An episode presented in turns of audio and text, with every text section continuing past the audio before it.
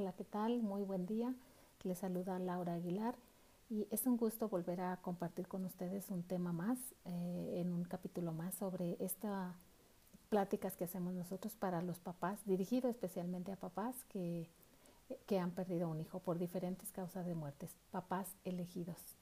Eh, ¿Por qué papás elegidos? Pues precisamente porque, ya lo mencionábamos anteriormente, eh, no se elige la vida, el destino, el universo, Dios mismo, eh, alguien nos elige para que seamos así y que conozcamos ese dolor. Y bueno, hoy el tema que vamos a compartir con ustedes es algo referente a sus pertenencias del hijo o de la hija que ya no están. Aquello que le pertenecía, que era de su propiedad, aquello con lo que pues compartía, disfrutaba, vivía, hacía eh, sus pertenencias en donde él o ella dormían en su habitación, qué es lo que tenía, qué es lo que usaba, qué es lo que le gustaba tener. Eh, y bueno, que, ¿por qué hablar de este tema de sus pertenencias? Bueno, pues porque precisamente es aquello en donde nos hacemos o tenemos la idea que si nos deshacemos de eso, si los mm, sacamos y los regalamos y los damos es, eh, me voy a olvidar entonces ya con eso de él o de ella. Eh, si yo me deshago de sus pertenencias, quiere decir que también me estoy, deshaciendo de él o de ella. Si yo ya no tengo sus pertenencias, entonces, eh, ¿quién más les va a hacer uso o qué uso le van a dar si a él o a ella eran de su propiedad? Esto es algo que nos pues por supuesto que atormenta hasta cierto punto, atormenta el hecho de tener sus cosas. Eh, muy frecuentemente hemos también visto en, eh, en consulta cómo hay, por ejemplo, papás en donde a su habitación dura mucho tiempo poder entrar a su habitación porque pues era el lugar donde él o ella estaba, era donde pues tenía sus cosas ahí y cuesta mucho trabajo poder entrar a ese lugar, ¿no? O de repente se guarda como si es algo intocable, nadie puede estar ahí, nadie, a nadie le puede pertenecer. Eh, ¿Por qué? Porque precisamente la situación propia, ¿no? De que ahora nadie entonces los puede tocar, de que nadie puede hacer uso de ellos, etcétera, etcétera. Y, también, eh, cosa que se ve muy frecuente a veces en consulta, es mm, se hace un recinto totalmente eh, intocable. Es el lugar donde absolutamente nadie pasa, como ya lo decíamos, pero es un recinto totalmente donde a veces incluso la única persona que entra a su recámara, eh, porque lo han manifestado en algunas ocasiones, es únicamente la persona que hace el aseo. Nadie más puede entrar, nadie más puede tocar las cosas. E, y a veces la habitación se cierra bajo llave y absolutamente nadie. Por esto mismo, de sentir y de estar en esa parte y en esa etapa del duelo, en una de las etapas del duelo, en donde esto es eh, el, hasta cierto punto la, la, depresión que está ahí presente, ¿no? la tristeza que está ahí presente, por supuesto siempre hay tristeza, pero entonces en esto es nadie, nadie, nadie toca ni hace nada así con sus pertenencias. ¿no? Y a veces eh, manifiestan, por ejemplo, cuando ya era un chico una chica que ya pues este, salía de repente, ella usaba perfumes, usaba este, su ropa de moda y, y hacía este, bueno, así algo que era pues nada más de él, de ella y que entonces ahora es nadie más lo usa, ¿no? A veces ni los hermanos, porque se cree y se tiene a veces esta misma sensación propia de que si yo me deshago de ellos y es entonces que voy a olvidarme ya, ¿no? O que ya lo estoy dando por hecho de que, de que eh, pues a, a, él se va a enojar si alguien más lo usa, ¿no? Que a veces también frecuentemente lo mencionan, ¿no? Es que si alguien más lo usa y, se vaya a enojar o se vaya a disgustar o eh, le costó tantísimo trabajo hacerse de, qué sé yo, ¿no? Ese perfume, esa camisa, esa blusa. Y ahora, pues ya no lo tiene y entonces este, como ya no puede hacer uso de él, entonces ya nadie más. Y este sentido, como te decía, de a veces tanto de hacer un e, especie, un santuario, un lugar ahí como que está él todavía ahí, ¿no? Me ha tocado platicar incluso con, con mamás que e, es definitivamente no he entrado, tengo un año o dos años, a quien, hay quien a veces hasta tres años sin entrar a esa habitación. Pero también con esta este, imposibilidad de hacerlo, ¿es eh, justificado? No, ¿qué es justificado? ¿Quién está bien, quién está mal? ¿Quién está bien que entre, que no entre? ¿Quién, quién está en lo correcto de no entrar para nada, quién está en lo correcto de al día siguiente o inmediatamente fun, hacer limpieza de todo, quién hace esas cosas o, a quién se le da la razón realmente. Como ya lo hemos eh, platicado anteriormente y hemos hecho y comentado esto de que el duelo es algo totalmente personal, es algo particular, es algo único, es algo donde mm, es ya lo decíamos anteriormente, también es algo que, no es lineal.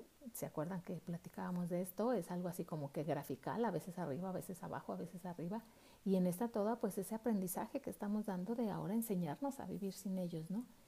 Pero, ¿qué, ¿qué es lo que puede suceder entonces si alguien toca sus cosas, si alguien toma sus cosas? Y es algo donde definitivamente la decisión la tiene mamá y papá. Y a veces, muchas veces, es nada más la mamá manda y el papá no puede opinar nada, ¿no? Y a veces el papá quiere hacer otras cosas, donde ya entrar, ver sus cosas, entrar ahí al cuarto, este, a qué sé yo, acostarse en la cama, llorar con sus cosas, ¿se vale? Sí, sí, se vale, todo eso se vale. De repente entrar en la habitación y, y, tocar cada cosa de él o de ella, eh, eh, ver, eh, revisar, hacer todo esto, es algo que se vale, pero que es en cierta forma algo que te ayuda, pero que también algo en donde se tiene, casi casi obligadamente se tiene que controlar, ¿no? Se tiene que resistir. Por eso es que ante todas estas situaciones que cuesta muchísimo trabajo saber, decidir qué vamos a hacer, qué no vamos a hacer, este, eh, eh, eh, qué, qué, le voy a hacer a sus cosas, fíjate, te comento lo que alguna vez algunos papás me compartían. Y decía que le costaba muchísimo trabajo saber que, por ejemplo, tenía el chico, este había fallecido en un accidente de automóvil y que le costaba mucho trabajo saber que alguien más estaba usando sus cosas o que les iba a hacer, hacer mal uso a sus cosas o que eh, de repente le dolería mucho si se lo veía a alguien puesto. Y entonces, bueno, como una parte como que contrarrestaron esto y lo que hicieron ellos, ok, en, cierta ocasión, en cierto momento, eh, mandaron llamar a todos, los conocidos, primos, los, los, primos, hermanos, por supuesto, primos y, amigos muy, muy, muy allegados al chico. Los que fueran súper así como que de veras amigos, bueno, los reunieron, los colocaron así en la sala, todos hicieron una reunión y bueno, este, pues de repente ellos no sabían qué es lo que iba a pasar, ¿no? Los invitados. Y entonces papá y mamá dijeron, bueno, mira, vamos a hacer algo. Como a mí me dolería mucho que esta ropa y estas cosas se fueran a dar a un lugar o a una persona que no les iba a dar el uso correcto y que no las iba a valorar tanto, entonces lo que vamos a hacer es, eh, eh, aquí los vamos a subastar, pero una subasta sin precio, ¿no? Y de repente de la caja, eh, de la maleta, sacaban una chamarra y decían, ¿quién quiere esta chamarra? Entonces de repente por allá contestaba el, el primo, ¿no? ¿Qué sé yo?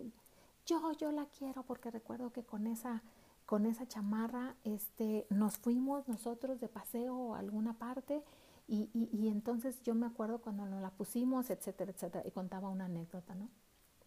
De repente sacaban alguna playera y, y, a quién quisiera esta playera, ¿no? Y entonces ya de repente sí salía así como el hermano, yo, yo, porque esa playera yo se la regalé en su cumpleaños y entonces para mí es tan especial y, y si yo la quiero, yo la quiero, ¿no? Y así se fueron cosa por cosa que tenía él, que, había, que eran de su pertenencia. Entonces eso hizo que cuando él, eh, e, él o ella, el primo, la prima, que se quedaban con esas cosas, bueno, le daban un valor sentimental y algo en donde realmente lo iban a conservar, pero, pero para, para, bien, en, en, un recuerdo bien, ¿no? no en un mal uso que se le fuera a dar o nada más usarlo por usarlo y ya. Y bueno, eso es, por ejemplo, un, un ejemplo que podemos mencionar sobre qué hacían así con esas pertenencias, ¿no? Eh, algunas otras ocasiones muchos papás lo que hacen es eh, eh, juntar todo y vamos a llevarlo a la donación, que fue el caso de nosotros, con nuestro hijo. De repente juntamos todo y, y, se fue a dar a un orfanato y bueno, los, decía y comentaba la religiosa, ¿no? ¿A quién se los dimos? No, bueno, que era una alegría de los niños por todo lo que estaban recibiendo. Pero eso es, por eso yo te comento que quién, es, quién hace bien, quién hace mal, quién es correcto, quién es correcto, pues aquí yo pienso que es definitivamente cada papá, cada mamá, lo que decidan hacer. Creo que es muy bueno que las decisiones las tomen juntos, que las decisiones escuchen unos a otros, no nada más porque ella diga de una forma o él diga de una forma, sino que lleguen a un acuerdo y eso va a ser mucho, muy, como, como muy favorable para el mismo proceso de duelo de saber que esas pertenencias pueden llegar a tener alguna otra utilidad. En el momento cuando se encierra y, bajo llave y absolutamente nadie puede hacer uso ni nadie puede hacer nada de lo que está ahí, este, nadie puede tocar. Y entonces, bueno, lo que se está haciendo es eh, eh, precisamente ocultando más ese dolor tan grande que es.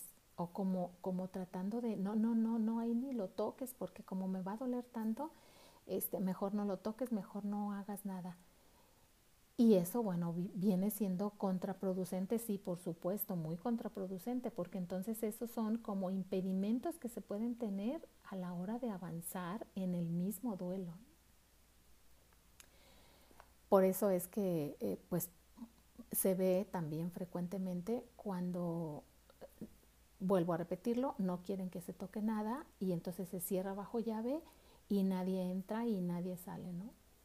Me ha tocado conocer a personas que tienen, por ejemplo, no sé, 20 años y el cuarto está intacto y nadie puede, nadie puede tocarlo, nadie puede entrar a ese cuarto ni se le da un mayor uso, ¿no?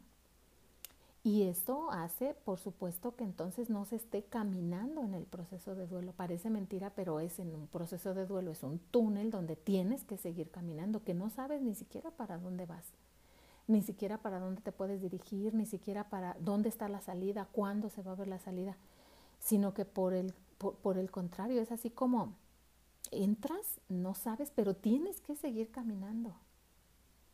Y entonces para, para, los papás así es, es, es, tienes que caminar, ¿por qué? Porque te sigue llevando, ya sea cuando hay más, más hermanos, cuando hay este, pues algunos otros compromisos, cuando el trabajo, cuando no te puedes parar, cuando tienes que seguir y seguir y aunque tú quisieras, bueno, detenerte y no volver a continuar, pero ya en toda tu vida, ¿no? Sus pertenencias, eh, recuerda, y eso tenlo bien presente, aunque es doloroso, y aunque cuesta mucho trabajo, pero no dejan de ser una cosa material. Porque él, porque ella definitivamente ya no están aquí. Y es algo fuerte y es algo doloroso, pero no están aquí.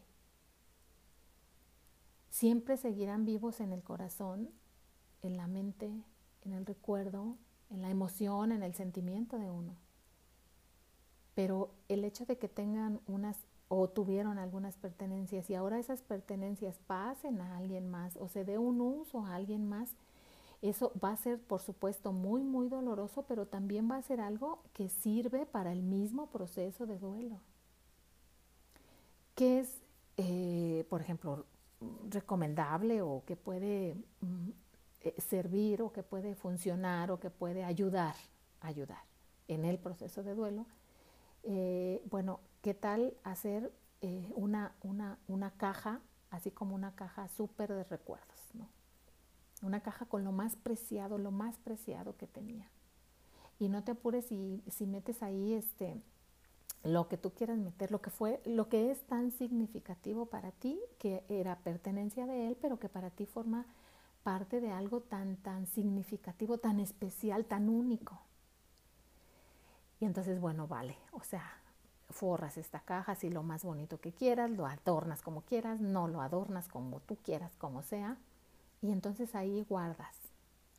Si la gorra, si la camisa, si, si el llavero que tenía, si eh, cual, N cantidad de cosas que puedes tener, unos tenis, una camisa, un pantalón, qué sé yo.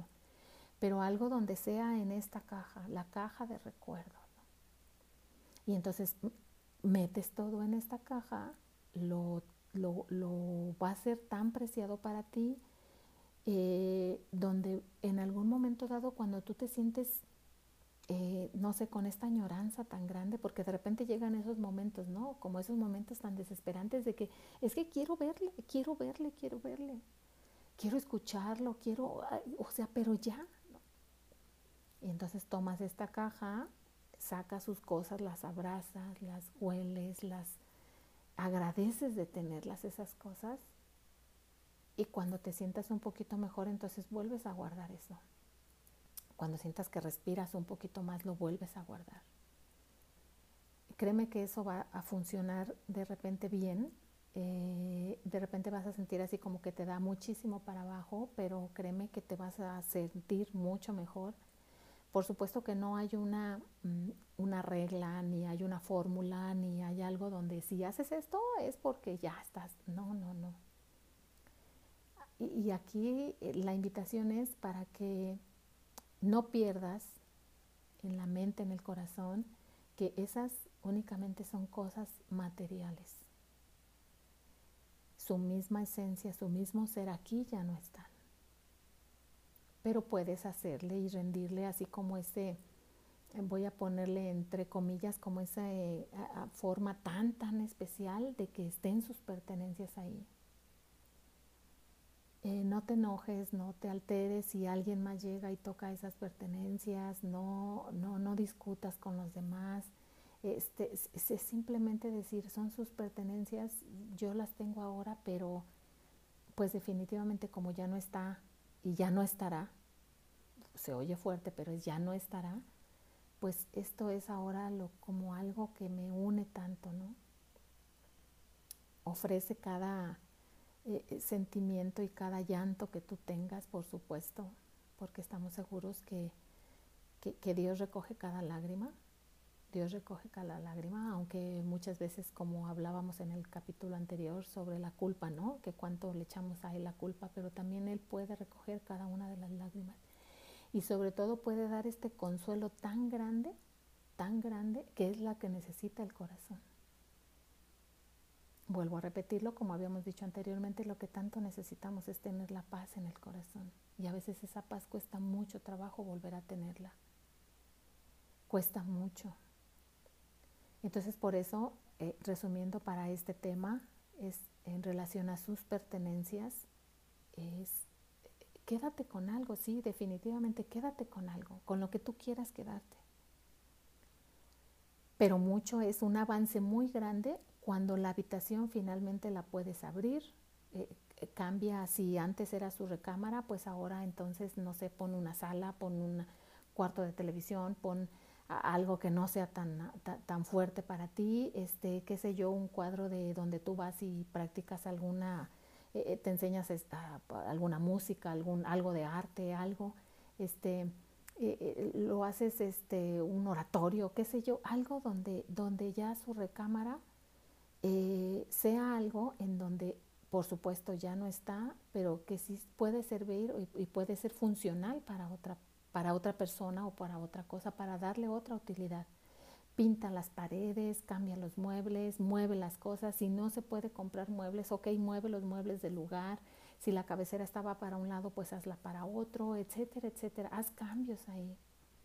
Créeme, es difícil, sí, es doloroso, sí, pero eso te puede ayudar mucho en el proceso de duelo. Si de repente quieres agarrar todo y ¡pum! sacarlo y tirarlo y no sé, regalarlo a alguien más, hazlo, no pasa nada, no pasa nada. Pero sí ten eh, presente y, y, sé consciente de que si es algo que le puede servir a alguien más, estás pues también haciendo una caridad por alguien más, ¿no? Y, sabemos que cuando hacemos una caridad por alguien más, bueno, pues eh, algo viene y sucede también en nosotros. eh, por eso es lo que yo te puedo decir que en sus pertenencias eh, fue lo que en vida le sirvió y que es fuerte y es doloroso, pero en vida le sirvió. Hoy puede servirle a alguien más y quédate con aquello más preciado. Platícalo, coméntalo eh, con los de tu casa, con los que viven contigo. Verás que siempre vas a encontrar gente que te apoya, siempre vas a encontrar gente, que, si no es en tu casa, es en otro lado, pero vas a encontrar gente que te apoya y hazlo con toda esta, pues, eh, digamos, en lo que se pueda, con toda esta entereza de decir a alguien más le va a servir. Es muy doloroso, es muy difícil, esa, es ese desprendimiento como si estás también desprendiéndote de él o de ella, pero no, no, no, no. Él o ella sigue tan presente en tu corazón, en tu sentir, en tu, en tu vivir. Si e, si él murió e, o, ella murieron chicos, murieron más grandes, murieron ya muy avanzados de edad, murieron siendo unos niños, como haya sido. Eh, quédate con esas pertenencias que eran de él, algunas en una caja, como yo te decía, en un baúl, en algo donde sea totalmente apreciado. Y va a ser tu tesoro. Créeme que va a ser tu tesoro porque era algo preciado para él. Pero todo lo demás, sácalo y también te aseguro, te aseguro que vas a sacar mucha parte de ti, mucha parte de ti, para que no sea eso como eh, y que no te impida poder seguir y continuar y caminar y avanzar, sino que eh, te permita eh, poder respirar en este dolor tan grande y en este sufrimiento. Pero sé que lo vas a poder hacer, sí, sí, lo vas a poder hacer definitivamente, lo vas a poder hacer aunque a veces se sentiría que es imposible, que no se puede, que ya la vida se acabó, sí, se comprende eso, pero siempre seguirá siendo algo eh, tan personal, como yo te digo, tan único, pero que ahora vive en tu corazón. Ya no viven físicamente, pero viven en nuestros corazones y ahí vivirán por siempre. Por eso este capítulo quisimos dedicarlo, bueno, pues con todo el entusiasmo para hablar de esto de las pertenencias. Algo que para muchas personas pueden llegar y pueden darte mil opiniones, mil opiniones, hace estos, aquellos, aquellos, aquellos. ¿Qué dice tu corazón? Pero sobre todo también, como te vuelvo a repetir, toma las decisiones en conjunto con los de tu familia, con los tuyos. Eh, eh, recuerdo una mamá que me platicaba ella, era único hijo y tenía tres hijas y, y su hijo, bueno, lamentablemente murió por insuficiencia renal y debajo de su cama tenía una cantidad impresionante de tenis nuevos él se había comprado y que algún día iba a, estar estrenando, ¿no? A utilizarlos. Y, la mamá se cuestionaba mucho y decía, es que ¿qué le hago a tantos tenis? ¿Qué le hago a tantos tenis? ¿no? Y de repente recuerdo que estaban las otras hermanas ahí y, bueno, yo les decía, ¿a alguna de ustedes le queda? Y decían, sí y le dijo a la mamá, ¿y, qué tal si lo usarían sus hermanas? No las usó él, pero ahora que los usan las hermanas. Y para ella era una decisión así como muy complicada, muy complicada. Eh, bueno, finalmente ella sí decidió que lo usaran los tenis las hermanas y bueno, eso fue un avance o digamos que para ella fue un avanzar mucho al saber que ya tenía solución eso de los tenis, ¿no? Que iban a usar las hermanas. Finalmente eh, eh, remozaron todo el cuarto, toda la habitación, hicieron una especie como de biblioteca y bueno, ahí todos compartían y ahí ahora todos estaban, la mamá y las hijas. Y fue algo, este, bueno, que decía, había sido como muy provechoso porque tomó la decisión de cambiar esa habitación, de darle otro servicio. De esa habitación que le pertenecía, pues ahora ya era un uso para todos, no para toda la familia. Por eso es lo que te, digo y te comparto, que bueno, este, no te agobies muchísimo, no te agobies tanto más, porque ya es mucho el sufrimiento que se tiene. Toma las decisiones, este, eh, si yo te puedo decir, no que las tomes apresuradamente, pero sí que no te tardes en tomar esa decisión de sus pertenencias. Que no sean decisiones arrebatadas, pero que sí no, te, no se prolongue más o no se prolongue por mucho tiempo el tomar una decisión de saber qué se le van a hacer a esas pertenencias. A fin de cuentas, te repito una vez más, ellos siguen viviendo en nuestros corazones. Bueno, pues te agradezco mucho que nos hayas escuchado en este capítulo más de sus pertenencias, las pertenencias de mi hijo, las pertenencias de mi hija. Te agradezco muchísimo. Eh, recuerda, eh, seguimos ahí este, subiendo frecuentemente eh, los próximos, que también son muchísimos temas los que más vamos a compartir y que bueno, sí siguen siendo definitivamente especiales para los papás que somos elegidos, papás elegidos, papás que hemos, ahora yo lo digo ya, la bendición que hemos tenido, la bendición de haberle entregado un hijo a Dios. Te agradezco muchísimo, es un gusto que hayas estado con, con nosotros y bueno, seguimos compartiendo esto. Muchísimas gracias, hasta luego.